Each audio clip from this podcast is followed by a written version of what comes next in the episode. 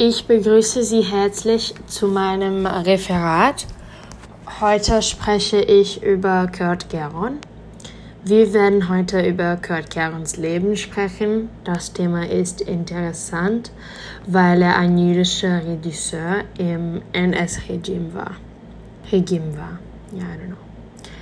Am Anfang werde ich über seine Kindheit erzählen, danach über seine Karriere und am Ende über sein Leben während des, N das, des Nazi-Regimes. Kurt Geron war nicht nur Regisseur, er war auch Schauspieler und Sänger.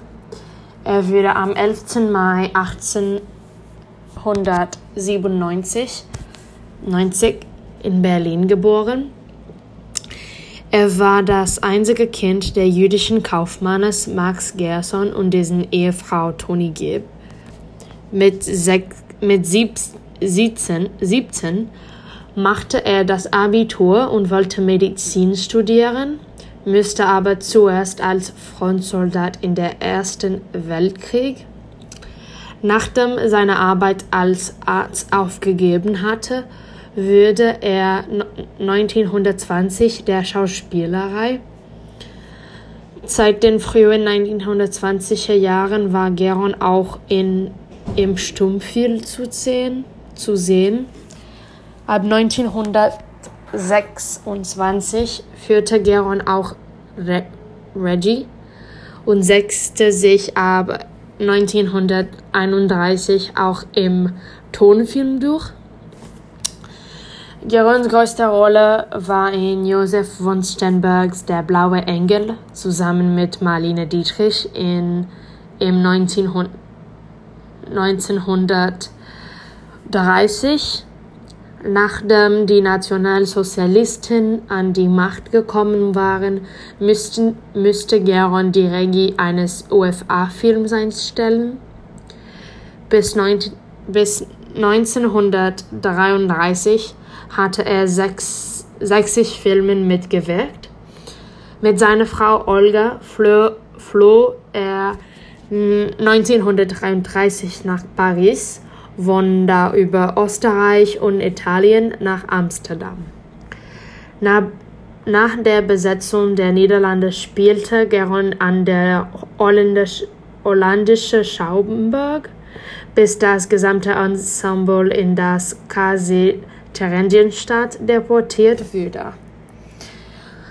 Gerons Freunde Peter Lora und Marlene Dietrich hatten noch Versuch, ihn nach Hollywood zu holen, doch Geron wollte nicht, wahrscheinlich weil er zum Arbeiten die deutsche Sprache brauche. Vielleicht hoffte er auch auf einen Umschwung in Deutschland. Im August 1944 wurde Geron von den SS gewurzelt, den falschen dokumentarischen Film Theresienstadt zu inszenieren. Dieser Film wurde später unter dem Titel Der Führer schenkt den Juden eine Stadt bekannt. Geron geglaubt zu haben, dass nur seine Theater- und Filmkompetenz ihn davor bewahren könnten, von den Nazi ermordet zu werden.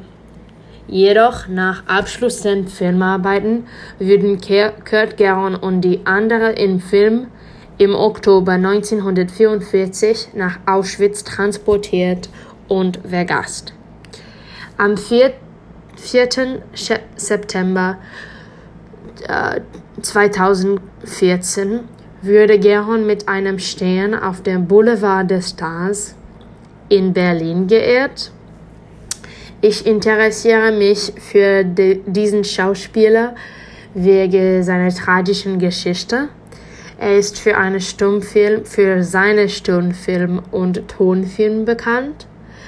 Er ist ein kontrovers deutscher Regisseur, aber ich denke, er sollte, er sollte für seine Arbeit vor 1933 in Ernährung bleiben und nicht für den Dokumentarfilm, zu den in das NS-Regime gesetzt hat. Dankeschön.